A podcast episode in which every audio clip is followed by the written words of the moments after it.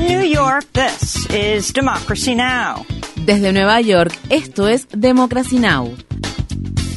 Democracy Now! es un noticiero internacional de radio y televisión que se transmite desde Estados Unidos a través de Internet en democracynow.org.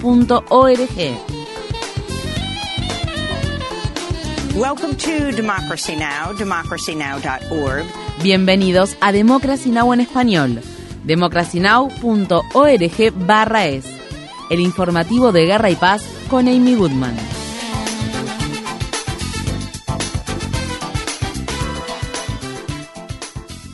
Irán ha condenado a otras tres personas a muerte por las protestas que se desataron a mediados de septiembre en todo el país tras la muerte de Masa Amini, una joven kurda que murió mientras estaba bajo la custodia de la llamada Policía de la Moral iraní. Hasta el momento se han llevado a cabo cuatro ejecuciones en relación al movimiento de protesta. El martes la ONU calificó las ejecuciones como asesinatos sancionados por el Estado.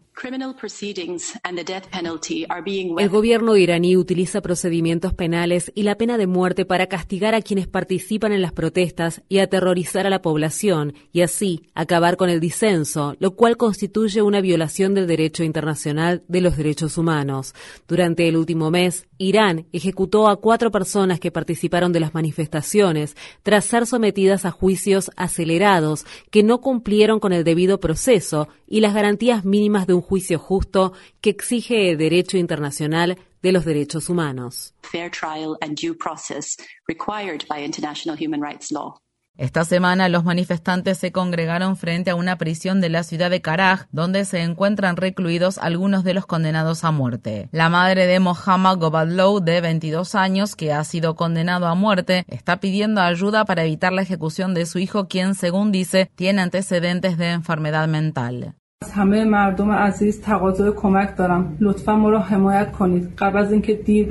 El tribunal ha inhabilitado a sus abogados. Le prohíben a sus abogados ingresar al juzgado. Están tratando a mi hijo de manera injusta. Lo han interrogado sin la presencia de un abogado. Lo han condenado a muerte en la primera audiencia del juicio. ¿Es esto justicia islámica? ¿En qué juzgado dictan sentencia de ejecución en la primera audiencia? ¿Y quieren ejecutar la sentencia con la misma rapidez? Por favor, ayúdennos y apóyennos.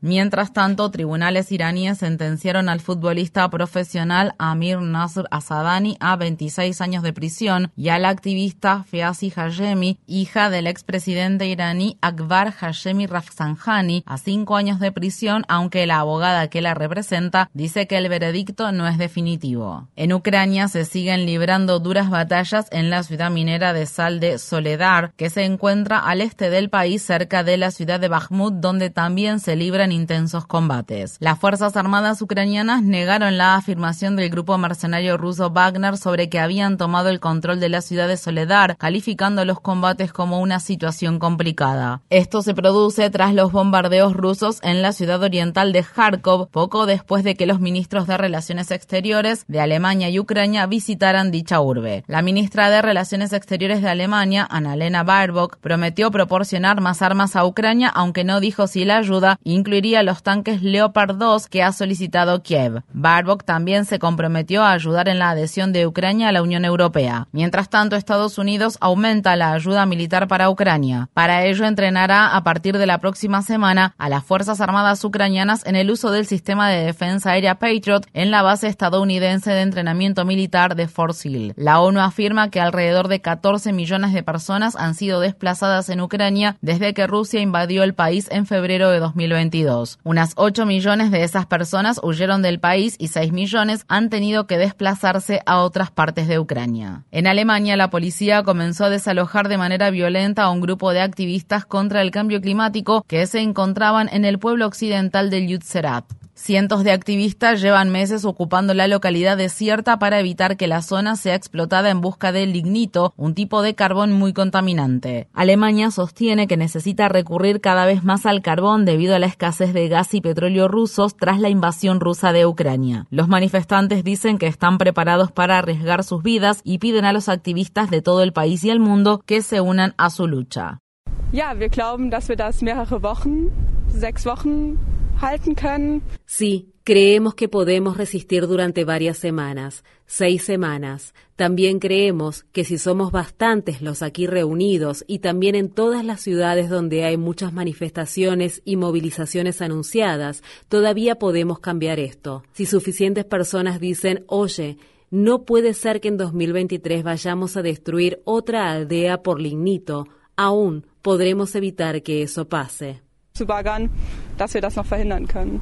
En Honduras, líderes ambientales y de derechos humanos exigen justicia para dos defensores del agua que murieron el fin de semana en la localidad de Guapinol tras ser alcanzados por los disparos de dos hombres armados cuyas identidades se desconocen. Ali Domínguez y Jairo Bonilla eran miembros de un comité comunitario que se oponía a un proyecto minero que amenaza la integridad de los ríos sagrados y otros recursos naturales de la región. Las autoridades brasileñas ordenaron el arresto de dos funcionarios de seguridad del gobierno en relación con el ataque que partidarios del expresidente de extrema derecha Jair Bolsonaro llevaron a cabo el domingo contra el Congreso, la Corte Suprema y el Palacio de Planalto, sede del Poder Ejecutivo. Uno de los altos funcionarios es Anderson Torres, quien fue secretario de Seguridad de la ciudad capital Brasilia. Las autoridades también han solicitado a un tribunal federal que congele los activos de Bolsonaro mientras continúan investigando el ataque. Bolsonaro viajó a la ciudad estadounidense de Orlando, estado de Florida, antes de que se celebrara la ceremonia de investidura presidencial de Luis Ignacio Lula da Silva. Se han arrestado a más de 1.500 partidarios del expresidente brasileño de extrema derecha por su participación en los disturbios. La vicepresidenta de Colombia, Francia Márquez Mina, dijo el martes que su personal de seguridad encontró y destruyó un artefacto con más de 7 kilos de material explosivo que se encontraba escondido en la ruta que conduce a su residencia familiar en el pueblo de Yolombo. Márquez Mina publicó en Twitter, se trató de un nuevo intento de atentar contra mi vida. Sin embargo, no dejaremos de trabajar día tras día hasta alcanzar la paz total que Colombia sueña y necesita. No desistiremos hasta que en cada territorio sea posible vivir en verdadera armonía. Márquez Mina es la primera mujer afrocolombiana elegida como vicepresidenta de Colombia y una ambientalista que sobrevivió a otro intento de asesinato en 2019. Márquez Mina también ha sido objeto de ataques racistas y amenazas de muerte. La Cámara de Representantes de Estados Unidos, de mayoría republicana, aprobó el martes la creación de un subcomité selecto para investigar lo que consideran el uso del gobierno federal como un arma política contra los conservadores e incluye que se indague sobre las investigaciones que lleva adelante el gobierno en relación al expresidente Donald Trump y al asalto al Capitolio del 6 de enero de 2021. Los demócratas y las organizaciones de ética condenaron la creación del comité que estará dirigido por el congresista de extrema derecha Jim Jordan y algunos lo denominaron Comité para proteger la insurrección. En California, la congresista progresista Katie Porter anunció su candidatura para el Senado en Estados Unidos en 2024, ya que muchos esperan que Dianne Feinstein, de 89 años, se jubile al final de su actual mandato tras ocupar un escaño en el Senado por más de tres décadas. Porter, quien fue alumna de Elizabeth Warren en la Facultad de Derecho de la Universidad de Harvard, ha representado al condado de Orange en la Cámara de Representantes de Estados Unidos desde 2018 y es conocida por hacer preguntas directas y sensatas en el Comité de Supervisión de la Cámara Baja. Adam Schiff, Barbara Lee y Ro Khanna son otros de los demócratas de California de alto perfil que podrían postularse para el escaño que quedaría vacante en el Senado de Estados Unidos. En otras noticias sobre las elecciones de 2024, esta semana aparecieron carteles frente a la Casa Blanca y el Capitolio que instaban al presidente de Estados Unidos, Joe Biden, a no buscar la reelección. La organización progresista detrás de la campaña No te postule Joe, Roots Action, también emitió recientemente un anuncio de televisión con el mismo mensaje. Roots Action dijo que las encuestas muestran que la mayoría de los estadounidenses no quieren que Biden siga representando al Partido Demócrata y que unas primarias demócratas abiertas podrían trazar un futuro más audaz y popular para el partido.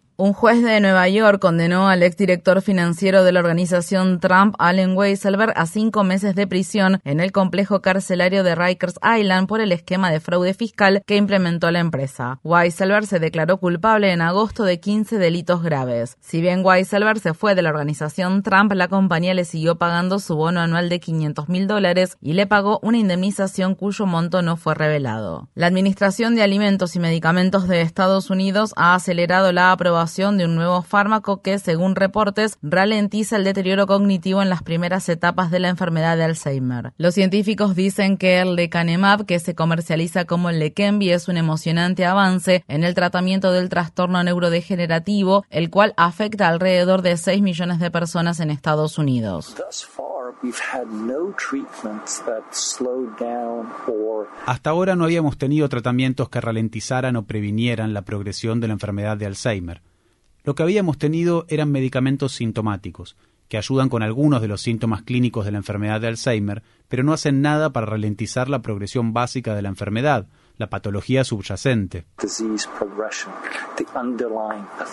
Sin embargo, se desconoce cuántas personas se verán beneficiadas por el tratamiento intravenoso, ya que este tiene un costo anual de 26.500 dólares y en Estados Unidos Medicare solo cubrirá el costo de los pacientes que estén inscritos en un ensayo clínico. Es posible que el suministro de lecanemab producido por las empresas Biogen y Eisai esté completamente cubierto en Estados Unidos una vez que reciba la aprobación final de la Administración alimentos y medicamentos de ese país. El gobernador de las Islas Vírgenes de Estados Unidos, Albert Bryan, niega las afirmaciones sobre que recientemente despidió a la fiscal general del territorio, Denise George, debido a sus investigaciones sobre Jeffrey Epstein, quien fue propietario de dos islas privadas de las Islas Vírgenes. El despido de Denise George se produjo días después de que presentara una demanda contra el banco JP Morgan Chase por su papel en la financiación del imperio de tráfico de personas que Epstein llevó adelante en las Islas Vírgenes de Estados Unidos y en otros lugares. George recientemente logró llegar a un acuerdo por 105 millones de dólares en una demanda de las Islas Vírgenes de Estados Unidos contra el patrimonio de Jeffrey Epstein, quien falleció en 2019 en una aparente muerte por suicidio. En Francia, tres organizaciones ambientalistas están demandando a la empresa francesa Danone por no reducir el uso de plástico. Recientemente se descubrió que el fabricante de yogur y agua embotellada es una de las empresas que peor contaminan con plástico el planeta junto con Coca-Cola, PepsiCo y Nestlé. La demanda se presenta en virtud de la ley francesa de 2017 sobre el deber de vigilancia que exige que las empresas rastreen y reduzcan las violaciones graves de los derechos humanos y el medio ambiente. La empresa comercializa sus productos en Estados Unidos bajo el nombre de Danone. En Estados Unidos, cientos de vuelos fueron cancelados en la mañana del miércoles después de que la Administración Federal de Aviación informara que estaba lidiando con una falla en su sistema. En la mañana del miércoles se retrasaron más de 2.500 vuelos dentro y fuera de Estados Unidos y se cancelaron más de 90. Todas las aerolíneas en Estados Unidos recibieron la orden de suspender los vuelos nacionales. En noticias sobre el entretenimiento, los premios Globo de Oro se entregaron el martes por la noche. El anfitrión de la noche, el comediante Gerald Carmichael, inició la ceremonia atacando el racismo que existe en Hollywood.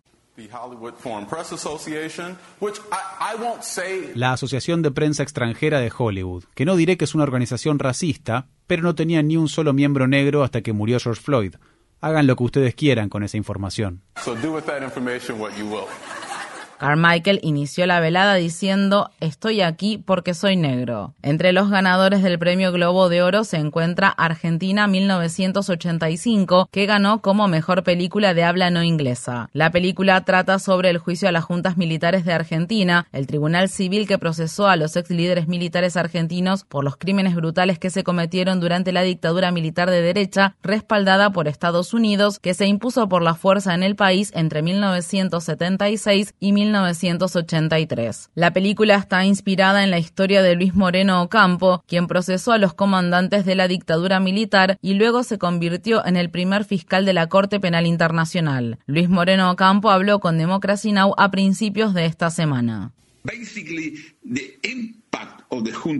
Básicamente, el impacto del juicio a las juntas no fue solo develar los crímenes que cometieron los dictadores, sino transformar la democracia. La gente siente que la democracia es, es mi sistema, yo lo voy a proteger. Por eso es tan importante la película de Santiago Mitre, porque 40 años después las nuevas generaciones, los estadounidenses, están aprendiendo sobre esto a través de la película. Como fiscal tenía que prevenir que se cometan crímenes en el futuro, y Santiago Mitre lo hace 40 años después.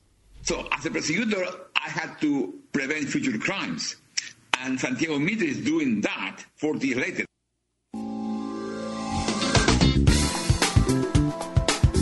Infórmate bien. Visita nuestra página web democracynow.org/es. Síguenos por las redes sociales de Facebook, Twitter, YouTube y SoundCloud por Democracy Now! es.